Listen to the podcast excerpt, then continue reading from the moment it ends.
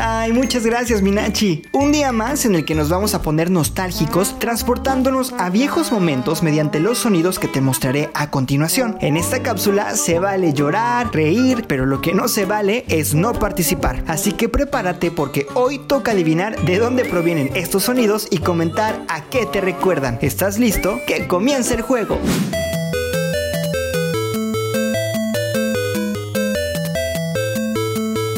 ¿Quién no ha jugado Tetris alguna vez en su vida? Considerado uno de los juegos de computadora más populares del mundo, fue creado el 6 de junio de 1985 por el inventor Alexei Pajitnov. El juego consistía básicamente en ir encajando piezas de diferentes formas y tamaños, mientras que caen desde la parte superior de la pantalla para completar un muro sin dejar huecos. Este fue lanzado al mercado durante la reforma económica, la perestroika, y fue un plan diseñado por Mikhail Gorbachev para relanzar la economía soviética el juego original era una pantalla en blanco y negro, sin sonido. El campo estaba lleno de asteriscos y los cuadrados se hacían con dos corchetes enfrentados. Pero fue tanto el éxito obtenido que ha evolucionado de tal forma que en el 2007 fue nombrado el segundo mejor juego de todos los tiempos, solo detrás de Super Mario Bros. Lo bueno es que todavía existe y aunque se encuentra mucho más actualizado, todavía nos sigue divirtiendo y estresando tanto como su primera versión. ¿Recuerdas hasta cuál nivel llegaste?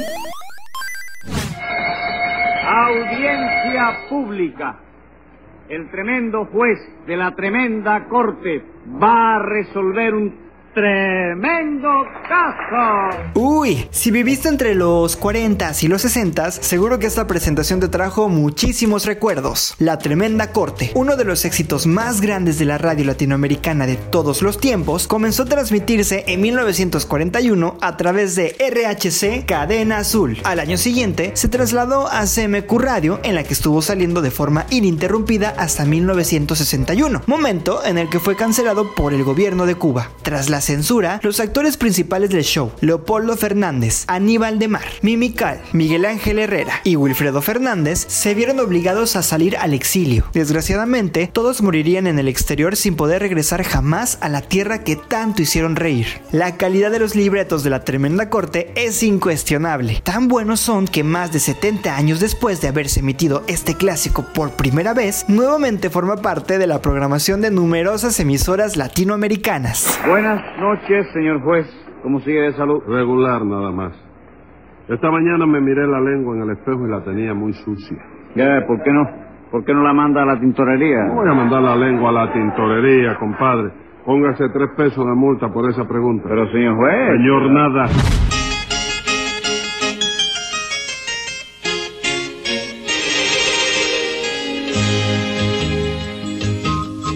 Candy Candy es un manga y anime clásico que pertenece al género de comedia dramática. Fue escrito por Kyoko Mizuki y dibujado por Yumiko Igarashi en 1974. Las series se publicaron semanalmente por la editorial Kodansha desde 1975 hasta 1982. El manga consta de 9 volúmenes y la serie de anime de 115 episodios, los cuales fueron difundidos del 1 de octubre de 1976 al 2 de febrero de 1979 en Japón. Considerado uno de los mejores manga de la historia, en Candy Candy podemos encontrar de todo. Escenas románticas, de desamor y sobre todo de dramatismo. La historia narra la vida de Candice White, una niña huérfana con un corazón dulce y un espíritu optimista desde su nacimiento hasta el día en que encuentra su propósito en la vida. El final es uno de los más controversiales, ya que, mm, bueno, tampoco te voy a spoilear, aunque a estas alturas es muy difícil que no sepas cómo termina, pero tal vez la estés viendo por primera vez o está en tu lista de series para ver durante esta cuarentena. Ahora, si eres de los que ya la vieron, dime, del 1 al 10, ¿cuánto lloraste con esta caricatura?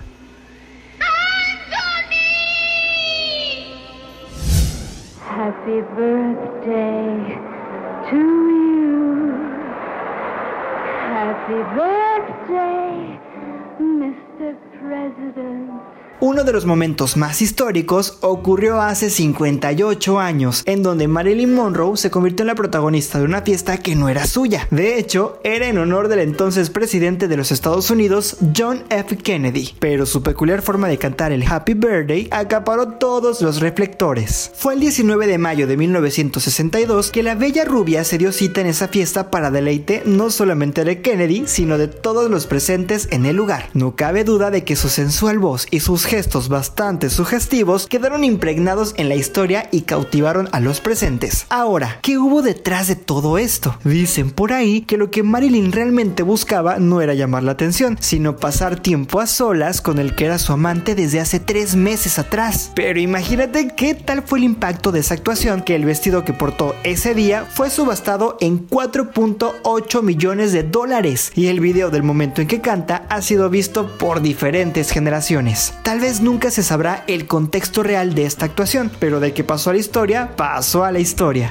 ¿Cuántos adivinaste hoy? Si no supiste todas, no te preocupes. Pregúntale a tus abuelos, papás o hermanos y seguramente ellos te lo contarán más a detalle. Soy Jorge Arjona y no me voy sin antes preguntarte, ¿a qué te recuerda?